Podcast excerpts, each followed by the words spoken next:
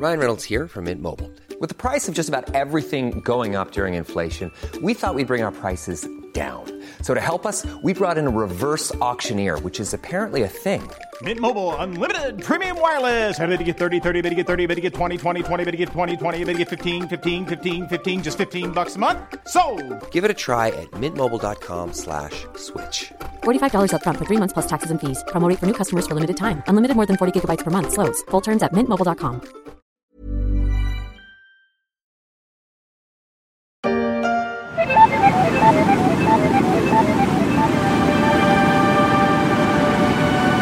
quelque chose de venteux au royaume du Danemark. Être ou ne pas être pour les éoliennes. Visiblement, la question ne se pose pas trop du côté de Copenhague. Le Danemark ambitionne même de créer un vaste réseau d'îles artificielles en mer du Nord.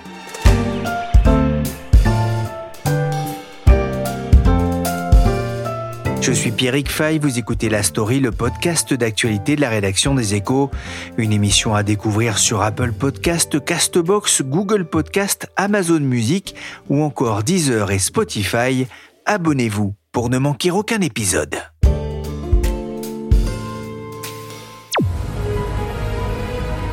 L'électricité est l'énergie du 21e siècle. Pour répondre de manière responsable à sa demande croissante, Total investit dans les énergies renouvelables. Depuis deux ans, les groupes pétroliers empochent des milliards de dollars grâce à la flambée des prix de l'énergie. Mais ils préparent aussi l'après-pétrole. Ainsi, le britannique BP et Total Energy ont remporté un appel d'offres pour construire pour 7 gigawatts d'éoliennes en mer du Nord et en mer Baltique. Un investissement de plus de 12 milliards et demi d'euros 7 gigawatts, cela représente à peu près les besoins en électricité de 7 millions d'habitants, de quoi aussi faire briller 70 millions d'ampoules électriques 200 watts en même temps. C'est pas Versailles L'éolien, c'est pas Versailles, ce serait plutôt le Danemark. Copenhague parie de plus en plus sur le vent et s'est d'ailleurs lancé dans un incroyable programme d'îles artificielles. Bonjour Emmanuel Graland. Bonjour Pierrick. Vous êtes correspondant des échos en Allemagne. Il y a quelques semaines, vous vous êtes intéressé aux énergies du futur. Au Danemark, on n'a pas beaucoup de pétrole, mais on ne manque pas non plus d'idées pour euh, imaginer l'énergie de demain. C'est clair que le Danemark est décidé à donner l'exemple, à montrer le chemin euh, en la matière, parce que le pays a décidé de sortir de l'exploitation des hydrocarbures d'ici 2050. Et pour ça, eh ben, ils ont décidé de mettre le cap sur euh, le vent, sur l'éolien, qu'il soit à terre ou en mer. Et il faut dire qu'ils ont de l'expérience en la matière, puisque le pays a installé la première éolienne offshore de la planète en 1991. Ah, c'est un choix fort pour ce pays qui est quand même exportateur net de gaz et qui produit quand même 100 000 barils de brut par jour en mer du Nord. Le pays avait extrait son premier baril il y a 50 ans. Ce sont des chiffres hein, de 2019. Ce ne sera pas neutre économiquement, on l'imagine. À la place, le Danemark mise sur le vent et l'éolien. Comment compte-t-il s'y prendre? L'idée, c'est de créer des îles artificielles en mer du Nord pour profiter des ressources qui sont offertes par la mer. Ces îles artificielles doivent servir de véritables tours de contrôle pour répartir, stocker et distribuer ben, de façon optimale toute la production électrique des parcs éoliens situés en mer du Nord. Dans cette optique, eh ben, Copenhague va lancer un grand appel d'offres pour mener à bien le plus grand projet d'infrastructure de l'histoire du pays la construction d'une île énergétique artificielle de 20 à 40 hectares à environ une centaine de kilomètres des côtes. Copenhague s'inspire d'un programme en cours de développement en Belgique, un projet appelé Princesse Elisabeth. De quoi s'agit-il? Princesse Elisabeth va être la première île énergétique artificielle au monde. Sa construction débutera l'an prochain à 45 km des côtes belges, entre La Panne et Ostende, pour être achevée d'ici 2028.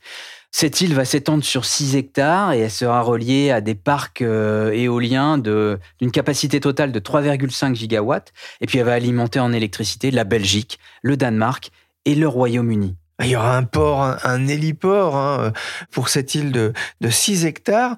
Emmanuel, à quoi ressembleront ces îles justement? Grosso modo, ces îles, elles seront protégées des tempêtes par des murs de 25 à 30 mètres de haut. Et puis, euh, l'île artificielle du Danemark disposera d'un port, de logements, d'infrastructures électriques euh, haute tension. Mais l'État danois va laisser l'opportunité aux euh, constructeurs des îles de définir la forme, la taille, en fonction des projets qui seront installés ou des prestations de services qui seront proposées sur l'île. Mais grosso modo, l'ampleur du projet est telle qu'au Danemark, il est présenté comme l'équivalent d'une expédition sur Mars. On parle d'île artificielle, c'est-à-dire que ces îles aujourd'hui, elles n'existent pas. Non, on va les construire dans une mer qui fera de 25 à 30 mètres de, profondeur. Et ensuite, ces îles, on va les relier à des éoliennes. Alors le premier euh, grand projet qui sera lancé par euh, le Danemark sera relié dans les 10 ans qui viennent à environ 200 euh, éoliennes. Et ces éoliennes, elles auront une taille qui seront vraiment importantes puisqu'elles seront plus grandes que la tour Eiffel. Et l'ensemble aura une capacité totale de 3 à 4 gigawatts. Au cours de la décennie 2040, le parc d'éoliennes connectées montera en théorie à 500 et la capacité à 10 gigawatts. Alors 10 gigawatts, qu'est-ce que ça veut dire? Grosso modo, c'est l'équivalent de 6 réacteurs EPR. Et c'est de quoi alimenter en électricité 10 millions de foyers européens. On voit hein, que c'est de nature, cette île artificielle reliée à, ces centaines d'éoliennes, vous le dites, plus hautes que la tour Eiffel, ça va être assez impressionnant. On verra que ça sera de nature finalement à donner euh, une autonomie électrique au, Danemark. J'ai quand même cette question, quel est l'intérêt de les construire sur mer plutôt que sur terre? Il y a plusieurs avantages, Pierrick. D'abord, installer des éoliennes loin des côtes, c'est beaucoup plus acceptable pour les populations. Donc ça se passe mieux, c'est plus facile. Ensuite, la production d'électricité, elle est plus régulière en pleine mer qu'à proximité des côtes parce qu'il y a plus de vent. Autrement dit, d'après les industriels, les facteurs de charge, c'est-à-dire le temps de fonctionnement des éoliennes, peuvent monter jusqu'à 60% contre un niveau qui est plutôt en moyenne de l'ordre de 40% pour des parcs traditionnels qui sont grosso modo à 30-35 km des côtes. Ensuite, on réalise des économies parce qu'on va mutualiser les frais de transport d'électricité vers les côtes. Grosso modo, dans le système actuel, vous construisez un parc éolien et vous le reliez en point à point à la côte avec des câblages. Là, l'idée, c'est de construire toute une série de parcs éoliens en mer et de tous les relier à une île. Et ensuite, on va avoir qu'un seul câblage qui va relier l'ensemble au continent. L'autre avantage, c'est que cette île, qui sera située en pleine mer, on va pouvoir la relier à plusieurs pays. Et ça, en fait, ça va nous offrir la possibilité de livrer de l'électricité plus seulement à un réseau national, mais à plusieurs. Et donc, ça devient plus facile d'écouler la production au meilleur prix quand les éoliennes tournent à plein. Grosso modo, on va pouvoir choisir entre vendre son électricité au Danemark ou à la Belgique ou à l'Allemagne. Et quand on produit beaucoup, eh bien, on peut quand même fournir l'électricité sans crainte de déstabiliser un réseau électrique. Et puis après, il y a encore un avantage. C'est qu'une île, le prestataire privé qui l'a construit est libre d'en déterminer la taille. Du coup, il peut avoir de la place pour transformer et stocker l'énergie renouvelable sous forme d'hydrogène, par exemple, avec des électrolyseurs. Et en plus, quand on installe ensuite un pipeline pour hydrogène pour le relier à la côte, et eh ben ça, ça coûte 20% du prix des câbles pour transformer du courant continu à terre. Donc on voit qu'il y a quand même beaucoup d'avantages pour construire ces nouveaux objets, ces îles artificielles énergétiques qui seront en quelque sorte des tours de contrôle qui permettront de répartir, de stocker et de distribuer la production d'électricité des éoliennes en mer vers différents pays. Et ça, pour Copenhague, c'est très important parce que l'État danois estime que si on veut décarboner l'Europe, si on veut lui donner une source d'énergie qui soit vraiment sous son contrôle à l'heure où il y a la guerre en Ukraine, à l'heure où on a été privé de gaz russe, parce que du fait de la guerre et qu'il a fallu euh, arrêter les achats, eh bien, on a besoin des îles énergétiques en mer du Nord pour vraiment avoir une source d'énergie sous notre contrôle. Et Nané, Nané. Qu'est-ce que c'est? Ah, éolienne avec accumulation. Je mets accumulateur. Soufflez. Oh. Emmanuel, c'est un projet gigantesque. Son coût est aussi euh, gigantesque? Le gouvernement danois a évalué le coût du projet, la construction de la première île artificielle, à environ 28 milliards d'euros. Donc c'est vraiment une démarche immense. Ça nécessite euh, des installations, des équipements encore jamais construits jusqu'à présent. Et du coup, il y a vraiment des défis techniques, commerciaux et même régulatoires à surmonter. D'abord, construire une île artificielle, ça va prendre 3 ou 4 ans. Il faut que les installations en cours de construction soient capables de résister aux tempêtes durant l'hiver, ce qui est loin d'être évident en mer du Nord. Il faut construire cette île dans une mer de 25 à 30 mètres de profondeur. Puis, il faut aussi anticiper l'évolution du sol sur 80 ou 100 ans. Et puis, euh, s'assurer que ça n'évolue pas comme par exemple euh, l'île artificielle de Kansai au Japon euh, qui sert à accueillir un aéroport et qui s'enfonce bien plus vite que prévu sous le poids de l'aéroport construit dessus. Donc, euh, c'est vraiment toute une série de défis à prendre en compte. Il, il faut développer des câbles, des disjoncteurs, des électroviseurs d'une taille qui sont encore inexistantes sur le marché. Et puis, tous ces volumes d'électricité produits, qui sont quand même énormes, ça va nécessiter de la coopération entre les gouvernements, entre les autorités de marché, entre tous les gestionnaires de réseaux des différents pays. Et puis, une standardisation euh, des équipements il faudra aussi, euh, sur le plan commercial, créer pour chacune des îles un marché de l'électricité spécifique sur lequel les fermes d'éoliennes reliées aux îles vendront leur production. Autrement dit, une, bourse spécifique pour coter le prix de ces îles artificielles. Il faudra déterminer une fiscalité pour l'île. Et puis, dernière chose extrêmement importante dans ces temps compliqués en Europe, il faudra aussi s'assurer du niveau de sécurité physique et informatique pour une infrastructure qui est aussi stratégique quelques mois après euh, l'accident qu'il y a eu sur le Nord Stream. Mais peut-être qu'il y a encore un défi, et ce sera peut-être le défi le plus compliqué, c'est le défi de la flexibilité. Parce qu'il faut que l'île artificielle puisse s'adapter à des besoins, à des contingences dans 30, 40 ou 50 ans. Et à des choses qu'on a peut-être aujourd'hui du mal à imaginer. Par exemple, dans le futur, en plus de produire de l'électricité, l'île aura peut-être besoin d'un aéroport pour accueillir des drones euh, pilotés à distance qui fourniront des prestations de services sur l'ensemble de la mer du Nord, que ce soit pour euh, l'ensemble des éoliennes ou pour faire du contrôle. Il faut intégrer dans le schéma de départ l'évolution, les besoins à une échéance de 50 à 60 ans. On voit que c'est un, projet au, long cours. Euh, j'ai cru comprendre que d'ailleurs, l'île, c'est pas forcément ce qui coûtera le plus cher. Hein. En fait, ce qui coûtera très cher, c'est la construction des parcs éoliens euh, en eux-mêmes.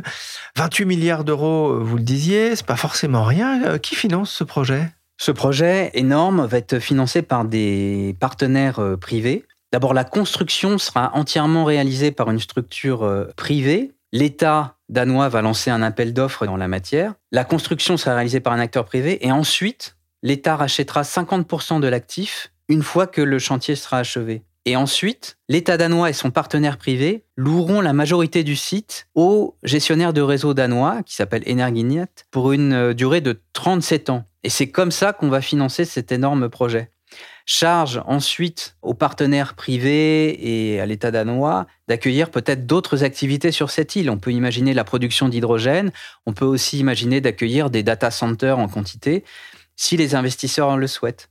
Ça sera à eux de déterminer la taille du site en fonction de ce qu'ils se proposent de faire.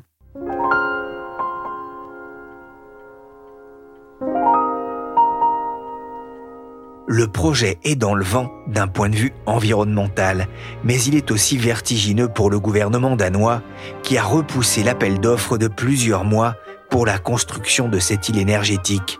En l'état actuel, le projet est loin d'être rentable, ce qui était l'une des conditions claires de sa réalisation dans les accords politiques obtenus, a indiqué récemment le ministère danois en charge du climat. Le coût pour l'État était estimé à 7 milliards d'euros. Copenhague essaye d'en diminuer le prix. L'appel d'offres devrait être lancé au premier semestre de cette année. D'autant que le champion danois de l'éolien en mer, le groupe Orsted, traverse une passe difficile. Il est victime de la flambée des coûts liés à différents projets aux États-Unis. Le groupe, détenu à 50% par l'État danois, a engagé d'ailleurs un plan de réduction des effectifs et a décidé de sortir de plusieurs pays jugés prometteurs pourtant pour l'éolien en mer.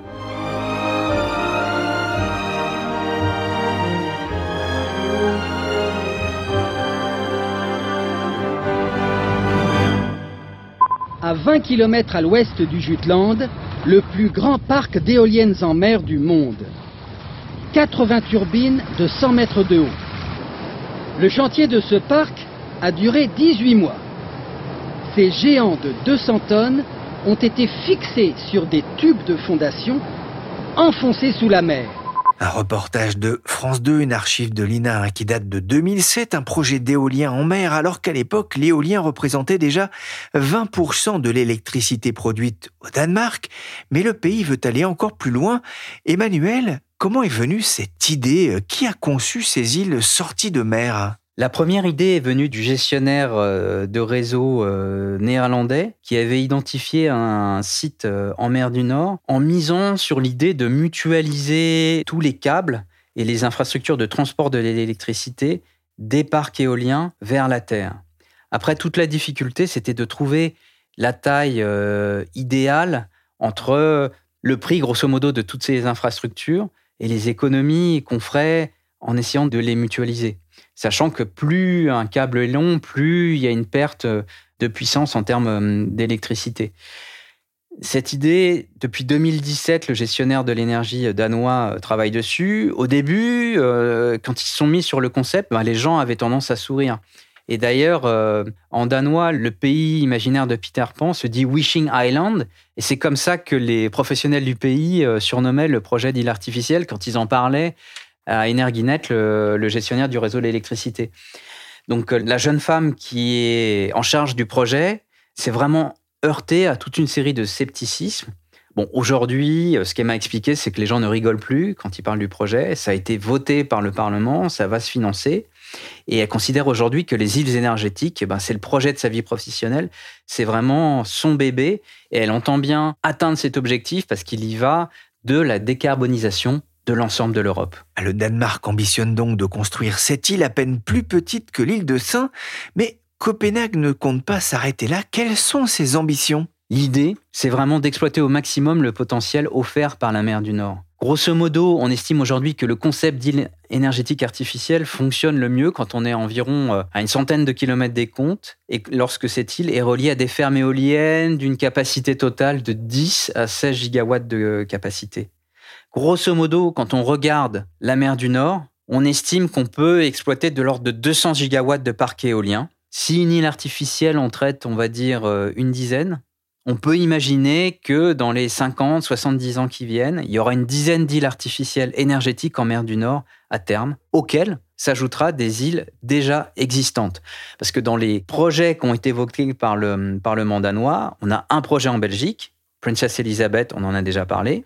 On a ce grand projet d'île énergétique à une centaine de kilomètres des Jutland, et puis on a un autre projet qui est euh, l'île de Bornholm, et qui est là une île déjà existante. Le Danemark a des atouts euh, dans sa manche, il y a du vent, et il y a surtout un, industriel du vent qui est euh, Vestas. Vestas, c'est le numéro un de l'éolien en mer, c'est vraiment une emblème pour le Danemark. Euh, c'est une société qui euh, s'est développée, euh, qui a traversé des crises quand il y a eu des surproductions en termes d'éoliennes, mais ils sont aujourd'hui extrêmement avancés en la matière. il y a vraiment tout un écosystème qui s'est créé autour de cet acteur, notamment au niveau des acteurs financiers. Et puis on a également Siemens Energy qui est très présent dans l'île et qui avait racheté un acteur danois il y a de ça quelques années. Donc euh, le Danemark possède vraiment une industrie euh, en la matière. Pour le Danemark, les îles énergétiques, c'est une étape dans la transition énergétique du pays, parce que ce sont quand même eux qui ont créé le concept des appels d'offres pour l'éolien en mer au milieu des années 2000. Et la France a ensuite suivi quand elle a lancé elle-même euh, d'autres appels d'offres. Le Danemark possède toute la filière industrielle, le leader mondial, je l'ai dit, et puis aussi un autre acteur peu connu en France qui s'appelle Ørsted, qui est grosso modo le gaz de France danois, et c'est une société qui, en l'espace de dizaines d'années, est passée d'un business qui était à 80% axé sur l'énergie fossile à une activité qui est aujourd'hui dédiée à 90% aux ENR. Donc c'est vraiment un virage fort qui entre en résonance avec la décision dont on a parlé en début d'émission de sortir de l'exploitation des hydrocarbures et qui montre comment le Danemark veut bénéficier, veut exploiter ce que lui a offert la nature avec une mer du Nord qui offre des possibilités de production euh, d'électricité éolienne qui sont énormes. Île de Groix, port de Locmaria au large de l'Orient, sud de la Bretagne. Se profilent à l'horizon, à 15 km en haute mer, les silhouettes de quatre éoliennes flottantes, oui, flottantes et non plus posées sur le fond près de la côte. En France, l'opposition monte contre les fermes éoliennes sur terre, mais aussi euh, sur mer. Comment l'opinion danoise réagit-elle? C'est pas non plus évident. Et d'ailleurs, euh, il faut bien saisir que le développement de l'éolien en mer au Danemark, il résulte tout simplement du fait qu'ils ont construit beaucoup d'éoliennes terrestres et a un moment, ben, on a commencé à atteindre des limites et la population a commencé à râler sur la présence de ces éoliennes qui créent quand même une forme de pollution visuelle qui est claire. Donc cette prochaine étape de créer des îles énergétiques et donc des parcs éoliens qui sont à grande distance des côtes, c'est une façon de surmonter euh, ces difficultés. Après, sur euh, les îles existantes et notamment le projet à Bornholm, il faut savoir que la gestion de l'impact local, ça a été vraiment une composante clé et le projet a rencontré des résistances qui sont importantes parce que l'île, c'est un endroit touristique extrêmement réputé euh, au Danemark. Donc installer euh, des infrastructures pour peut-être stocker de l'hydrogène, installer des câbles, avoir des éoliennes à une certaine distance de l'île, c'est pas évident. Il y a eu aussi toutes sortes de démarches qui ont été faites pour essayer de gérer l'impact écologique, notamment l'impact sur les populations de poissons, de baleines, de phoques autour des, îles énergétiques. Et puis également, ils ont lancé des travaux pour déterminer la présence d'épaves. Par exemple, près de l'île de Bornholm, ils ont trouvé un sous-marin britannique quasi intact qui date de la Seconde Guerre mondiale. J'ai lu un article très intéressant publié dans Courrier International. Un journaliste du Dagens Nyheter raconte que l'état-major suédois s'oppose à cette projet de parc éolien en mer du Nord, actuellement prévu au large des côtes du Royaume. C'est un projet important hein, qui doit fournir beaucoup d'électricité au pays. Les forces armées expliquent que la construction de tels champs de turbines, dont la hauteur peut excéder 300 mètres, risque de causer des dommages importants aux intérêts militaires de la Suède c'est vrai que la mer Baltique euh, redevient stratégique avec la guerre en, Ukraine et les visées expansionnistes de la Russie. La mer de la paix est en train de devenir le front nord de l'OTAN. Emmanuel, c'est un enjeu de souveraineté énergétique, mais c'est aussi un enjeu de défense? Très clairement. D'ailleurs, il faut savoir que sur les projets d'îles artificielles, c'est des projets qui sont menés en coopération étroite avec euh, l'OTAN et que chacun des acteurs euh, du projet, qu'il s'agisse du gestionnaire du réseau électrique euh, des acteurs euh, financiers ont des salariés qui doivent être certifiés autant. C'est-à-dire que on touche vraiment là à des questions de souveraineté, on touche à des installations qui peuvent se révéler importantes dans la politique de défense des pays, et on peut très bien imaginer à l'avenir que ces îles artificielles, qui seront dotées de ports, pourront accueillir des navires militaires, et que L'ensemble de ces éoliennes permettront d'avoir une base de surveillance, euh, seront dotées d'outils de contrôle pour pouvoir être à même de surveiller de manière encore plus précise l'ensemble de la mer du Nord ou de la mer Baltique. Merci Emmanuel Graland, correspondant des échos en Allemagne. La story c'est fini pour aujourd'hui. Cette émission a été réalisée par Willy Gann, chargé de production et d'édition Michel Varnet.